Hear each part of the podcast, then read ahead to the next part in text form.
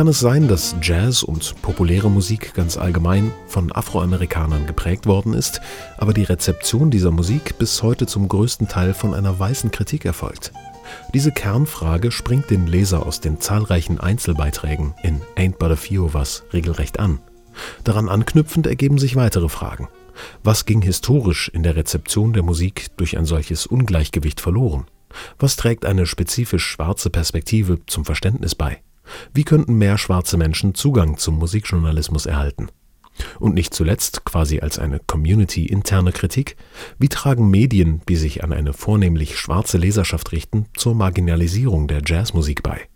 Ein Fragenkatalog, den der Autor und Journalist Willard Jenkins von Kolleginnen und Kollegen aus Print, Radio, der Blogosphäre und der akademischen Welt beantworten ließ. Diese Interviews bilden den Kern von Ain't But a Few of Us. Der Band vereint aber auch wichtige Selbstzeugnisse schreibender Jazzmusiker, etwa vom Pianisten Herbie Nichols. Wie dieser Underdog zur Jazzkritik seiner Zeit stand, ist verblüffenderweise in seinen eigenen Worten dokumentiert in einem Interview in der Radiosendung The Scope of Jazz, ausgestrahlt 1962. I would like to speak about, uh, how should I say, jazz criticism. Ich würde es begrüßen, wenn die sogenannte Jazzkritik auf einem höheren Niveau stattfände, wenn alle Kritiker studierte Musiker wären. Ich glaube, dieses Niveau war einer der Gründe, weshalb ich erst mit 36 Aufnahmen gemacht habe und niemand fühlte oder verstand, was ich da tat. Manches davon mache ich schon viel länger.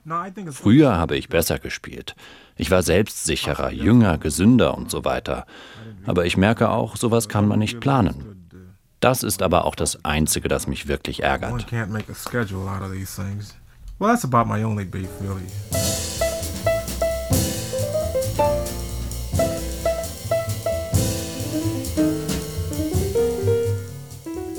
Jazz and the White Critic so heißt ein Essay des Autoren Amiri Baraka, damals noch Leroy Jones, veröffentlicht 1963 im Magazin Downbeat und erneut abgedruckt in Ain't But a Few of Us. Sein zentrales Argument?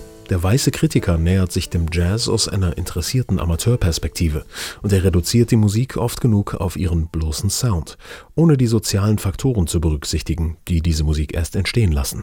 Mit anderen Worten die Black Experience, die den künstlerischen Ausdruck formt und einen unverzichtbaren Referenzrahmen zum Verständnis der Musik liefert. Dieses Argument findet in den zeitgenössischen Interviews im Buch viel Widerhall.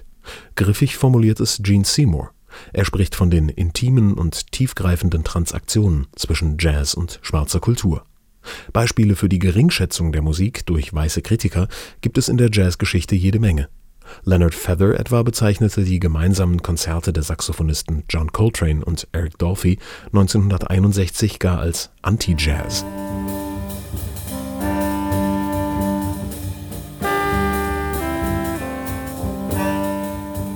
Dass afroamerikanisch sozialisierte Menschen einen anderen Einblick in die kulturellen Voraussetzungen des Jazz haben, das ist eine wichtige Selbstbehauptung, die die Anthologie Ain't But a Few Us durchzieht. Dieses Reclaiming hat eine Schattenseite. In vielen Beiträgen des Buches wird das Schaffen von Amiri Baraka etwas zu unkritisch gewürdigt. Ein Autor, der sich im Rahmen seiner Black Nationalist-Ideologie nicht selten durch gewaltvolle Rhetorik, Verschwörungsideologie und Antisemitismus hervorgetan hat. Der Kritiker Stanley Crouch wurde in den 80er Jahren zur prominenten Stimme eines konservativen Turns im Jazzdiskurs. In vielerlei Hinsicht die Antithese zu Amiri Baraka.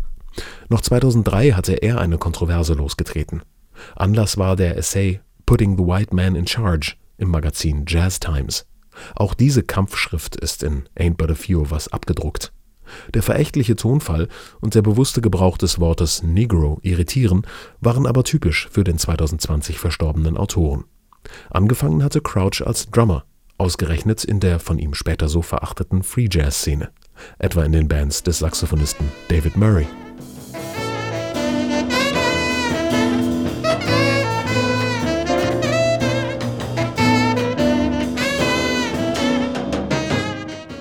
Man kann die geringe Repräsentation schwarzer Jazzautorinnen und Autoren in US-Magazinen als Ausdruck eines generell niedrigeren Zugangs schwarzer Menschen zum Journalismus betrachten.